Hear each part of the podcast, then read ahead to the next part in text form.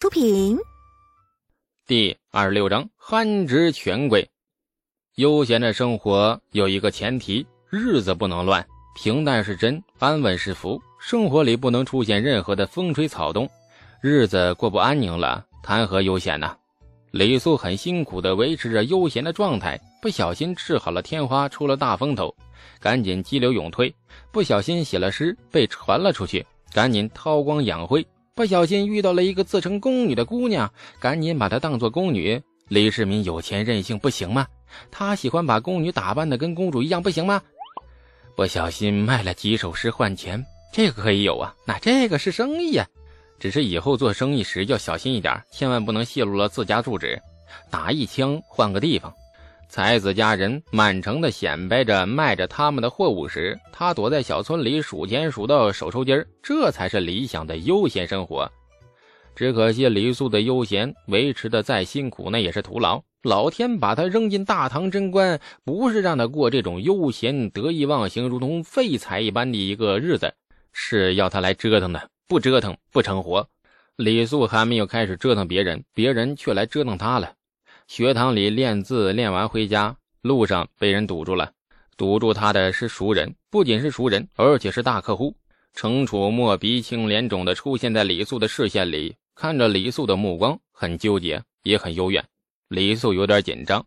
一般来说，以这副模样回来找他的人，绝对不是什么回头客。当然了，更不可能是给他送什么文盲福音之类的锦旗。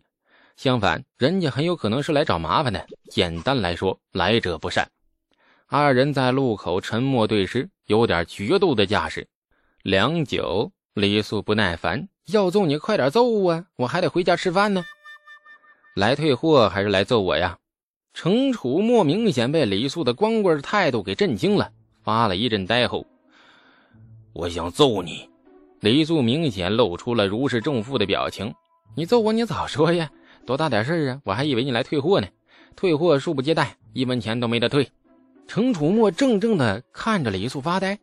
或许李素此刻无耻嘴脸令他倍感亲切，让他想起了自己的爹。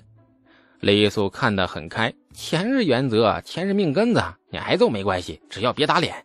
当然了，最好是不挨揍。所以李素决定和他好好沟通一下。打消他施暴的念头。动手之前，咱们先讲讲道理，如何呀？李素朝他招了招手，路边找了一块平整的石头，擦了又擦，再去旁边的水渠里洗了洗手，洗得很仔细，最后才坐下来。程楚墨很无语地看着李素的动作，然后在李素身旁的草地上一屁股坐下去。啊，我挨揍了。程楚墨叹气，带着几分英雄气短。嗯，看得出。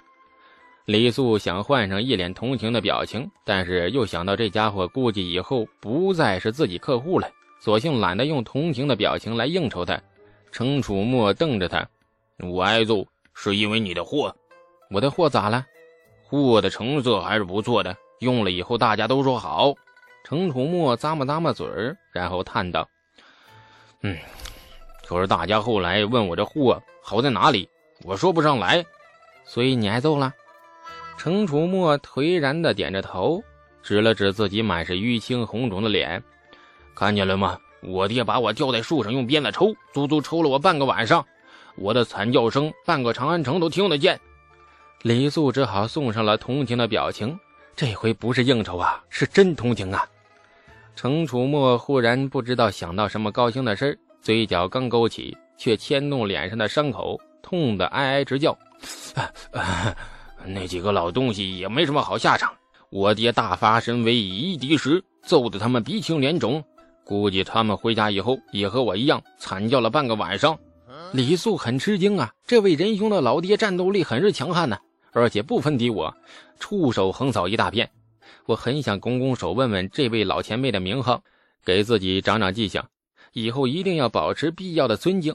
然而想到前几日长安城认识这位仁兄时，他身后那六位彪悍的随从，李素便很识时务的闭了嘴。这家人地位不简单，对于大唐的权贵，目前还是保持点距离比较好。一位十五岁少年兴冲冲的跑上去抱权贵的大腿，很有可能会死无葬身之地。李素到现在连面前这位仁兄的姓名都没有问，也是因为认识他开始啊，便出于一种很深的戒备心理。一时间想的有点多，李素的神情愈发的恭敬了，跟当初这村里的赵老头拜菩萨送瘟神如出一辙。这位兄台，您看。您自己也说了，在下卖给您的货可没有问题啊，这成色好，价格也公道。至于使用过程失了手，似乎不是货的问题吧？您大老远的从长安来揍我，是不是略显没道理呀？程楚墨叹了口气：“哎，出城的时候确实很想揍你来着，毕竟因为你的货，我挨了一顿毒打。但是出城后，我也慢慢想明白了。”东西是你卖给我的，货也是好货。卖过后呢，呃，这个银货也是两气了，我自己没用好，怪你不得。今日出城找你，好没道理啊！哎，李素赞赏的看了他一眼。大唐的权贵如果都像他这样，自己没有必要如此辛苦的隐姓埋名啊。谁知程楚墨沉默半晌，忽然站起身就怒了。但是我大老远来来我都来了，我不揍点我我总总是不甘心吧？你知道我昨晚被老爹揍成啥样吗？哎，知道知道，都看见了。这股子邪火不发出来，嗯，也对不起我身上的伤吧。李素想了想，只好把他拉到了路边一棵合抱粗的银杏树下。兄台，您觉得这棵树咋样啊？嗯，把它当成我揍他。程楚墨不甘地看了李素一眼，显然他还是觉得揍李素更加有手感。李素往后退了几步，表示自己没有被人揍的爱好。那棵树可能有，程楚墨只好退而求其次，大吼一声，冲上前对那棵银杏暴揍啊！哎，施暴了，沙波大的拳头捶得那大树摇晃不已，咔咔的就掉树叶子。过了很久，程楚墨终于力竭了，发泄够了，喘着粗气，很不爱干净的往地上一躺，休息过后。程楚墨恢复了力气，站起身对李素说：“唉，好，全身舒坦了。你的法子不错，下次若有不顺心的事我再来找你。”哎，李素急忙指了指银杏树：“哎，不不不，你你找他，偏找你。走了。”跨上了一匹青鬃马，程楚墨威风八面的喊了一声：“驾！”然后绝尘而去。这李素慢吞吞的走到了那棵被施虐过的银杏树前，轻抚着树干，同情的说：“叔兄，那个人好粗鲁，对吧？”一个方方正正的立体格子在李素手中慢慢成型，格子里填满了土，平平整整的，像一块放大版的豆腐。中间用刀片就画出了纵横均匀的小方块，每个方块大约半小手指那么粗细啊。河水哗哗流淌，夹杂着阵阵蛙鸣，在这个宁静的下午，听起来让人昏昏欲睡。你在做什么？身后清脆的女声打断李素的工作。东阳公主迈着小步，慢慢的走过来。今日的她比上次低调了许多，穿的是一件很普通的钗裙，头上也不见半点首饰，俏脸未施脂粉，素面如天然雕饰一般。李素情不自禁的就往她脚下看，发现裙子遮的是严严实实，不由失望的叹了口气。东阳公主却吓得心虚，后退两步，急忙低头往下看，发现自己好好穿着鞋子，于是松了口气，恨恨的剜了他一眼。想到上次被他看到脚的尴尬场面，俏脸升起了一团如鲜血般的红晕，又羞又怒，不知如何是好。幸好李素及时开口，打破了尴尬的沉默。我我在做模型。什么叫模型？想做一件物事，首先要做一个模型，按比例、尺寸标准放大或缩小，修改到最完美的程度后，再按照模型的样子去做实物，这样就能够提高制作实物的成功率。你做这个模型，打算造出什么食物啊？活字哎，李素说到一半，忽然闭嘴。商业机密差点被这个女人给套出来了。虽然她长得漂亮，但是钱更漂亮啊！赶紧转移话题。哎，你快快看，哎，还有一只猪在天上飞。转移话题的技巧不算高明，立马被拆穿。东阳公主生平第一次有了揍人的想法，想揍人又想笑，不知道该用哪种表情比较好。东阳公主此刻呀，表情变得很扭曲。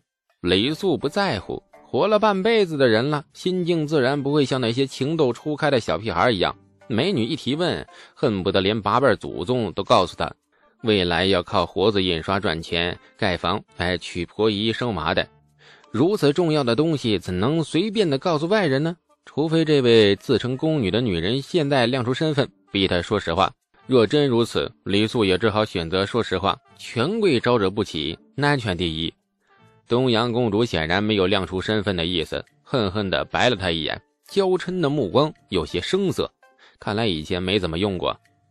说来也是做过有花堪折的大才子，一点体统都没有。